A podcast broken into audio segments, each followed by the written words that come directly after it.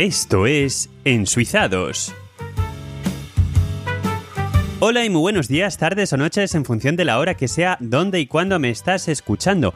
Bienvenidos a Ensuizados, el podcast que se graba desde Lausana, capital olímpica internacional, una de las regiones con más infracciones por habitante de Suiza. ¡Uy, qué miedo! Muchas gracias de nuevo por la escucha. Gracias a tu escucha. Este podcast ha llegado hoy a su programa número 10. Programa número 10, que será la ocasión de salirse un poco del formato habitual y probar algo nuevo.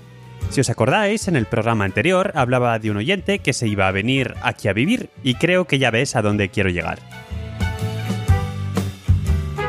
Pues bien, está con nosotros efectivamente este oyente, Julián, para compartir su experiencia.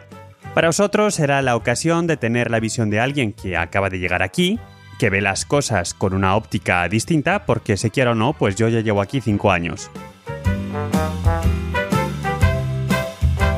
En cuanto a mí, pues me ha permitido abordar algunos pequeños detalles que para mí son, pues eso, evidentes, pero que efectivamente pues pueden chocar culturalmente. Pequeños detalles que quizá no merezcan su propio episodio por sí solos, y todo esto, por supuesto, teniendo en cuenta que tampoco estoy comparando las diferencias culturales entre España y Suiza con las que pudiera haber, por ejemplo, con los países del sudeste asiático. Formato de hoy es más corto, solo tendremos la entrevista con Julián, pero espero que os sea entretenido e interesante. Pues pasemos a la acción.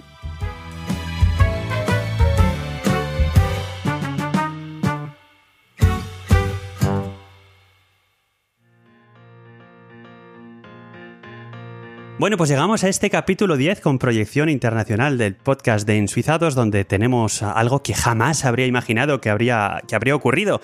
Y es que un oyente está con nosotros en nuestros estudios centrales y ha venido, bueno, está, yo creo que lo primero es que no se puede creer el despliegue técnico que tenemos montado, ¿no?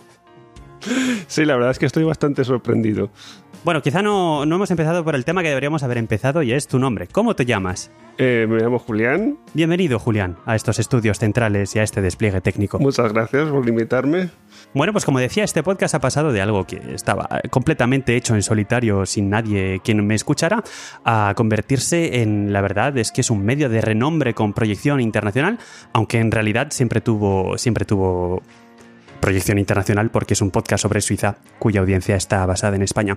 Y Julián, por lo que me ha contado, pues eh, se iba a venir a este país y estuvo buscando un podcast sobre Suiza y nos encontró a nosotros, los primeros, y bueno, pues hemos sido su, su de calidad y se puso en contacto con nosotros justo antes de venir. Así que bueno, pues eh, quizá para que te conozcamos un poco, si sabiendo que por supuesto vamos a respetar toda tu intimidad, no vamos a dar tus apellidos, ni tu profesión, ni nada que pueda desvelar qué es lo que haces más allá de estar en Suiza, ¿qué te ha traído por aquí? ¿Qué es, ¿Por qué estás en este país tan, tan alejado culturalmente o no? Ahora llegaremos a eso, de España. Mm, bueno, en principio la razón principal ha sido el trabajo. Yo llevaba unos años eh, queriendo, buscando un cambio. Pensaba que sería bueno para mí lanzar una carrera más internacional, digamos. Y bueno, en principio estaba mirando para irme a Estados Unidos. Mm, lo que pasa es que me contactó de repente una empresa suiza y a partir de ahí todo se aceleró bueno, y aquí estoy. Así que el trabajo ha sido la, razón principal. O sea que has venido a Suiza un poco casi casi por casualidad. Sí, sí, sí. En, ningún momento se me pasó por la cabeza trabajar en Suiza, pero LinkedIn me ha traído hasta aquí. ¿Y cuando te hicieron la proposición fue difícil tomar la decisión? Fue difícil por todo lo que dejas en España, pero bueno, eh, la cuestión es que la oferta de trabajo pues era muy atractiva y sabía que o era ahora o nunca, porque no, no, tienes tantas oportunidades para irte y con tantas garantías de que vas a acabar en un sitio bueno, como ha sido en mi caso. Vamos, lo, lo, vimos muy claro, lo de movernos aquí. O sea que de momento no, no te arrepientes. De momento no. ¿Y hace cuánto que tiempo? dure. Muy bien. ¿Y hace cuánto tiempo que andas por aquí? Bueno, llevo ya más de un mes casi, casi dos meses y bien. de, momento, de momento no, me puedo, no puedo decir que haya tenido ningún gran problema. Me estoy adaptando bien. Pues cuéntame, ¿por qué? Bueno, al principio venía pues con los temores que supongo que tiene todo el que viene aquí, que, que si está, como, es en mi caso, no sabe hablar el idioma, en este caso francés, pues tiene dudas de cómo se va a adaptar. Si es, si, por ejemplo, en mi caso tampoco he trabajado fuera de España, pero lo cierto es que he acabado aquí en Lausana y como es una ciudad así muy internacional, eh, sobrevivo con el nivel de inglés que tengo. A la empresa en la que trabajo, eh, en mi equipo solo hay un suizo, por ejemplo, el resto es gente de lo más variopinta.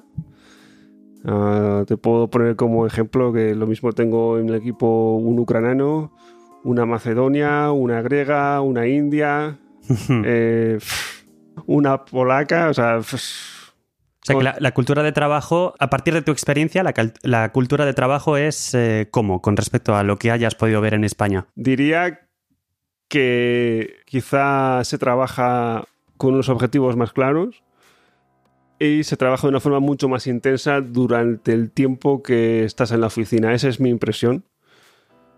Eh, también es cierto que yo antes de venir aquí he estado teletrabajando unos años desde mi casa allí en, España y bueno, hacía tiempo que no trabajaba en una oficina a diario, pero sí, la verdad es que es un no parar y la gente es muy, muy activa en la, empresa en la que yo trabajo ahora y vamos, llego al fin de la jornada con la lengua afuera todos los días. ¿Y trabajas muchas horas por semana? Trabajo unas nueve horas parando para comer, pues quizá media hora o así.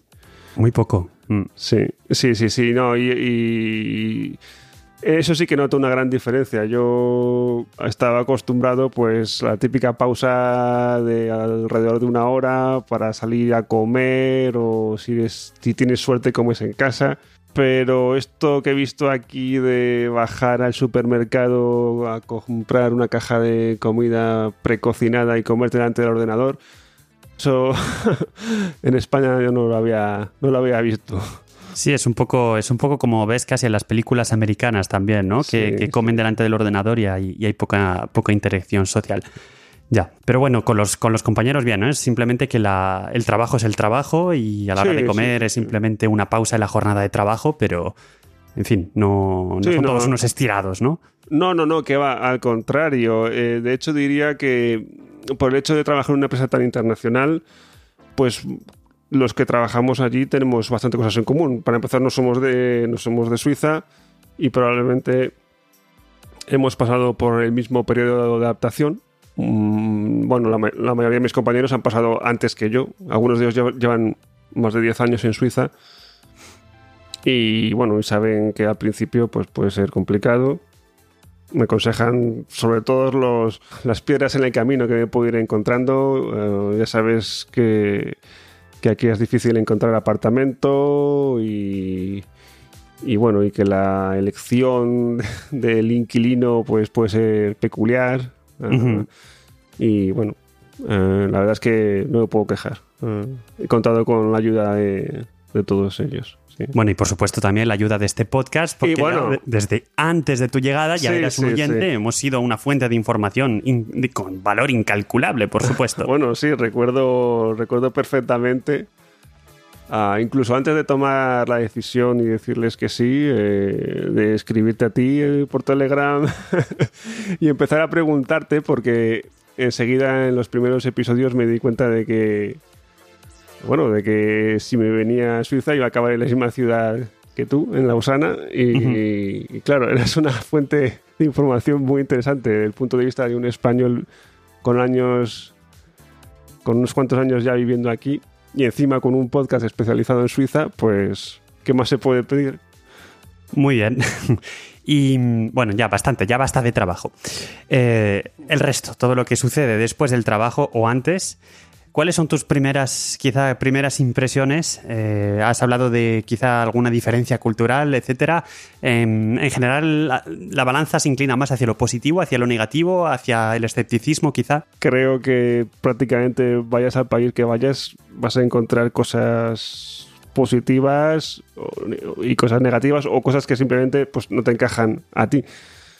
Mi balance es positivo, sin ningún lugar a dudas. Ah, lo que pasa es que, claro, siendo español, pues hay cosas que en Suiza no te van a dejar de chocar. Eh, y te puedo poner el ejemplo de esta misma tarde cuando estoy intentando mm, colocar un espejo en el baño y empiezo a hacer un poco de ruido con un martillo. Pues estoy intentando hacer un pequeño agujero en la pared y, el vecino pues se molesta eh, con razón porque se supone que no debería hacer ningún ruido el domingo y empieza a con un martillo que imagino que es lo que ha usado a golpear él también para que yo escuche y me dé cuenta de que le estoy molestando a él. Esto, esto hacerlo un domingo a las 6 en España, habitualmente ningún vecino se, se, quejaría, entendería que es fin de semana y que a lo mejor es el momento ideal para ti para hacer cosas en la casa y, y ahí acabaría, o sea, no, no podría quejarse mucho. Aquí sí, sí, porque aquí el domingo es el día de descanso, entonces no se puede hacer absolutamente ningún ruido. Las tiendas están absolutamente todas cerradas, con excepciones. Incluso muchos restaurantes cierran el domingo porque es el día de salir a la montaña y salir a disfrutar de la naturaleza y descansar, no de hacer ruidos en casa. Sí, bueno, los horarios es algo que, que también es, requiere un periodo de adaptación. ¿Cómo llevas lo de comer a mediodía? Eh, Mediodía, es decir, a las 12. La verdad es que mm, me estoy, me estoy acostumbrando. Me estoy acostumbrando a levantarme temprano, desayunar muy temprano y llegar a las 12 ya con un poco de hambre para, poder comer. Pero sí, al principio, los primeros días no podía casi comer. Estaba. Eh, tenía el estómago cerrado, no es lo habitual para mí. Pero bueno, ahora sí. Ahora es lo habitual y ya, nada, es que no, eso lo llevo bien. Eh, lo único que no llevo bien es cuando pues no tienes tiempo para prepararte el tupper de comida o, lo que sea y tienes que... Por ejemplo, aquí lo típico que hacen mis compañeros es bajar al supermercado y, y, esta comida precocinada así de supermercado... Sí, que además no es muy recomendable. No es especialmente buena y si encima te la comes así, la engulles, pues eso no, no, no hay espacio para el placer en la comida si, lo haces, así. Entonces yo habitualmente ya pues preparo la comida o intento ir a un sitio un poco mejor de uno de estos restaurantes que te preparan una cajita y te la puedes subir también a la oficina para comer. Bueno, es un privilegio contar con el testimonio de primera mano de alguien que está frescamente llegado en Suiza. Em, aquí por la calle, yo personalmente, no sé si a ti también te sucede, oigo mucho español en general en cada sitio. Sí, sí, sí. Eh, lo oigo mucho español de España y español de América. Y curiosamente, eh, la zona en la que yo vivo, que es por el centro, eh, me he dado cuenta a partir de cierta hora por la, por la noche y no es muy tarde, quizá a partir de las 8 así, si salgo y doy una vuelta, muchas de las personas que aún quedan por la calle hablan, hablan español o incluso portugués, ah, en la zona en la que yo vivo. o sea que es una... Si sales a partir de cierta hora, lo escuchas incluso aún más. Lo que he observado también es que muchas de las tiendas eh, hay... Ah, bueno, hay personal de, América del Sur, con los que eh, hablo a menudo y creo que se alegran de, poder hablar un poco de español con la clientela, así que... También hay bastantes portugueses, sí. con los cuales, bueno, nos podemos apañar más o menos hablando en castellano, pero sí, em, en fin, son, son quizá un poquito más duchos en, en francés. Debe ser una, un tema de, de ola de inmigración, porque la inmigración portuguesa eh, también como la española hace muchos años empezó, empezó, bueno, pues eso, en los años 60 incluso, y, muchos son hijos de ella y que hablan francés casi casi mejor que, que portugués, pero no han perdido su, no han perdido, no han perdido la cultura de su país. Bueno, y mm, me decías, por ejemplo, antes, antes de comenzar la grabación, hablando de esto de las costumbres, los horarios y las cosas, eh, decías que otra cosa que te ha sorprendido es que, bueno, tú, en fin, eh, estás en un lugar, en una sala de espera, por ejemplo, y haces ya lo que tengas que hacer, te vas sin decir adiós y la gente te pone malas caras. Sí, bueno, no solamente. La, cara no la pude ver hasta que me di la vuelta Pero sí, el otro día me iba de una de una sala y no dije adiós, no dije au revoir, o como se diga. Au revoir. Bueno, esto, hoy, hoy no tenemos la sección de francés, pero sí, más o menos así. Efectivamente, craso error, no te y, y claro, ya a mis espaldas oigo una voz, oigo un, un adiós un poco brusco y agresivo. Así que me giro y, y, me, y me, me, despido yo también. Pero obviamente era, era un adiós no amistoso, sino un adiós, un adiós uh, correctivo, digamos.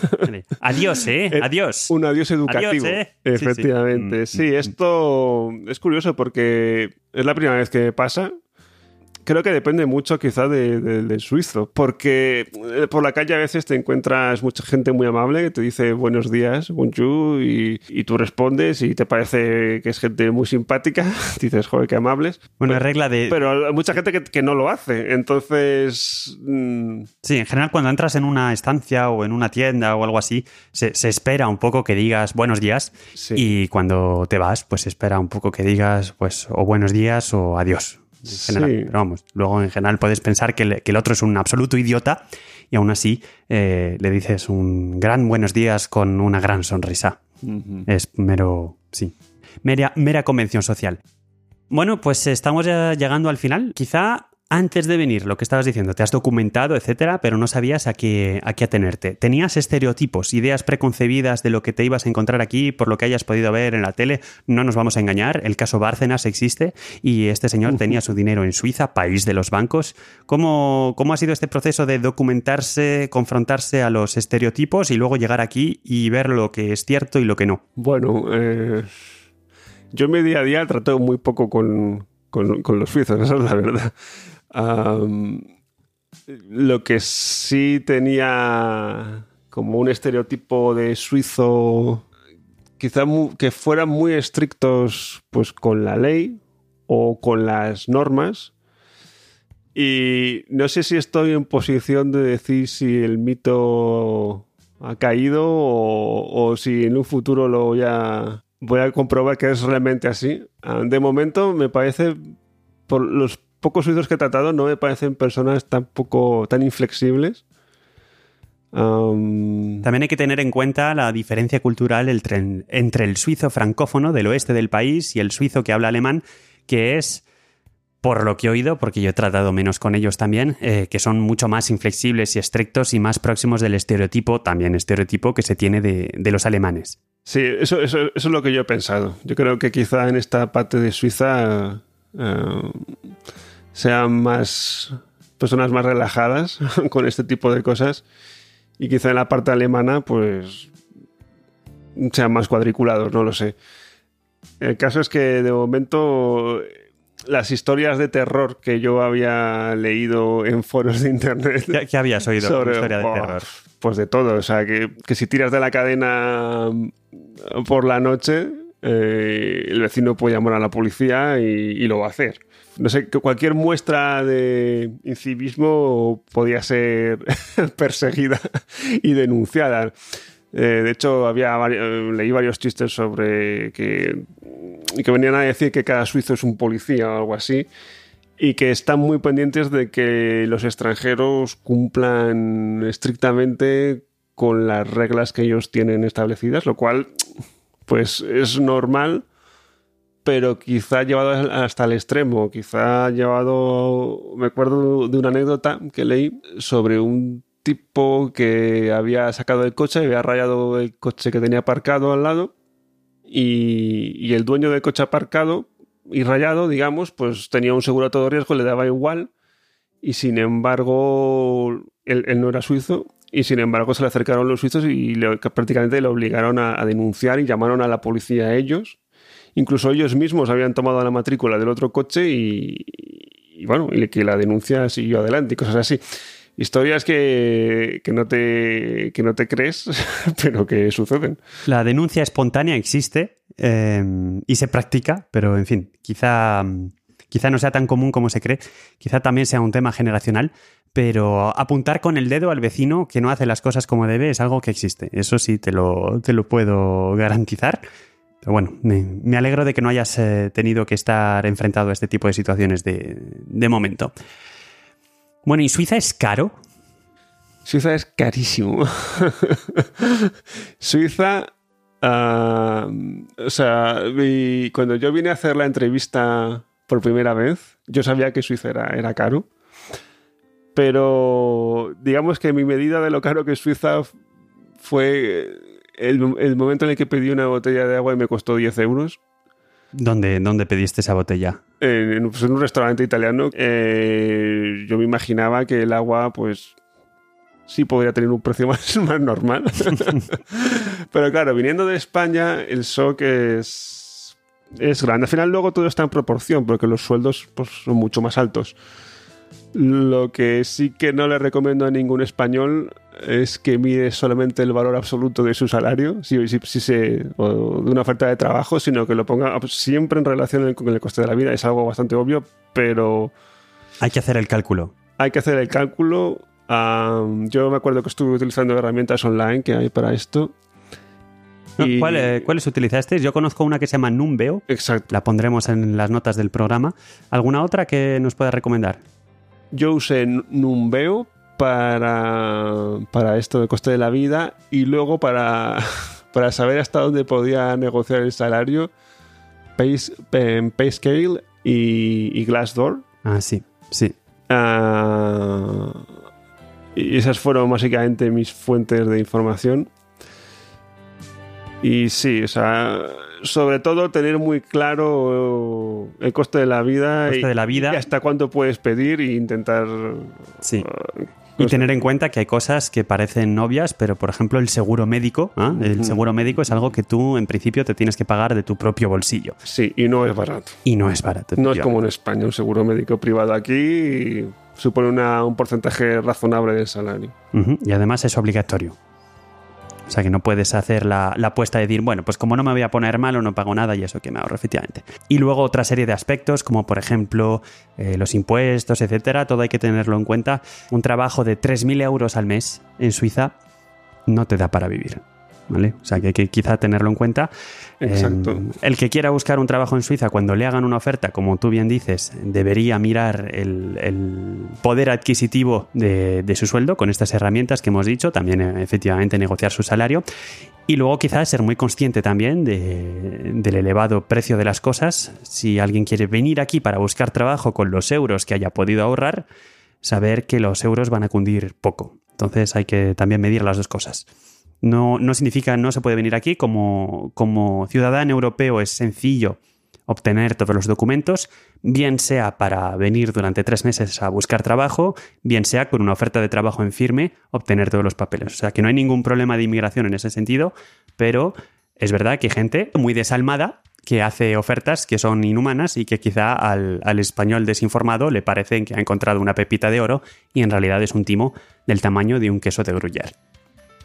Por cierto, ¿cuál es, ya para terminar, así, la pregunta que no tiene nada que ver, ¿cuál es tu queso suizo preferido? Pues me pones en un... Uh, la verdad es que no, no sé nombrarte más de un queso suizo. ¿Cuál? ¿El gruyère? El gruyère, efectivamente. Tienes el gruyère, tienes el, el vacherin, tienes ah, el, eh, el appenzeller, tienes un montón de cosas Sí, bueno. Todavía pues, no los he probado. Pues el gruyère. Y confirmas que no tiene agujeros. Confirmo que no tiene agujeros. Y que está rico. Está muy bueno.